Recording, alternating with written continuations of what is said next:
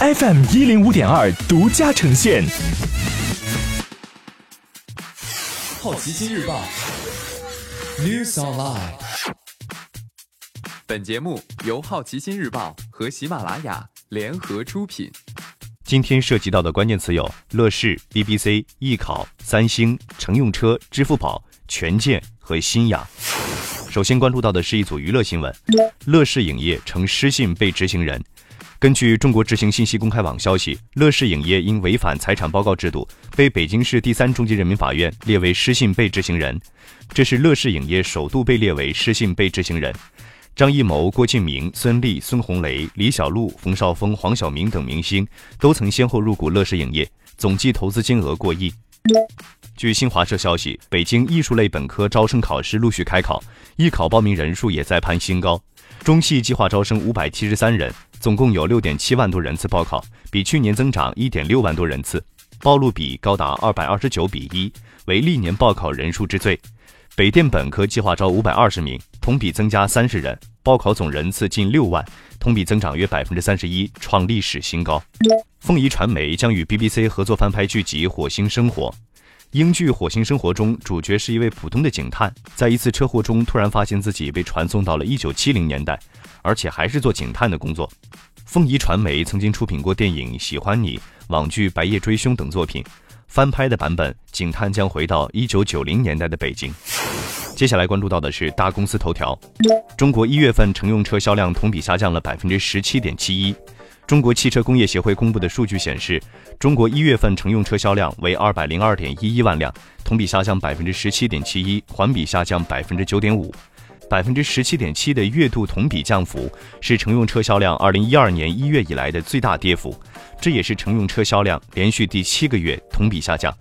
三星电子现金储备创历史新高，达到八百八十八亿美元。截至去年年底，三星电子在综合基础上持有的现金储备为一百零四点二万亿韩元，较去年的八十三点六万亿韩元增长百分之二十四点七。这是该公司的现金首次超过一百万亿韩元，达到历史新高。国务院印发《粤港澳大湾区发展规划纲要》，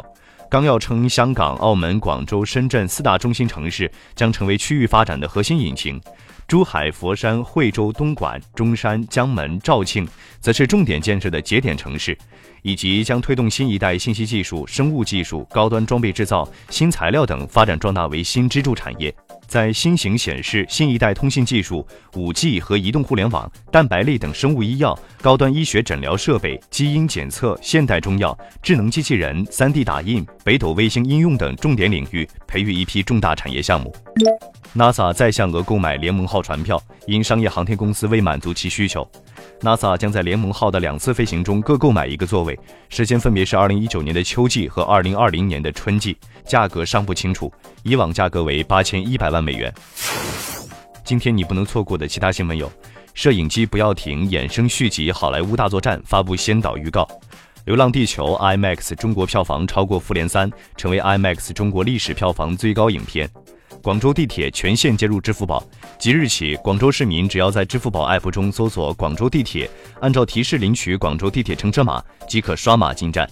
周洋父亲起诉权健不予立案，新氧在美申请 IPO，腾讯参股的中国整形外科网站新氧最快在今年年中上市。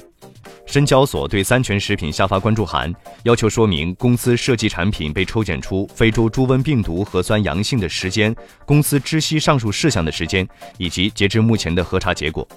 针对乐视影业被法院列为失信被执行人一事，乐创文娱发布微博回应称，乐视影业对仲裁结果存在异议，目前正在与法院协商撤销事宜。NASA 成立寻找外星人的研究小组。消费者报告不再推荐戴森手持吸尘器，因为一半产品在五年内损坏。以上就是今天好奇心日报 News Online 的全部内容，也欢迎你把刚才的收获告诉周围的朋友。好奇心日报 App 高颜值新闻媒体，让好奇驱动你的世界。我是杨征，下次见。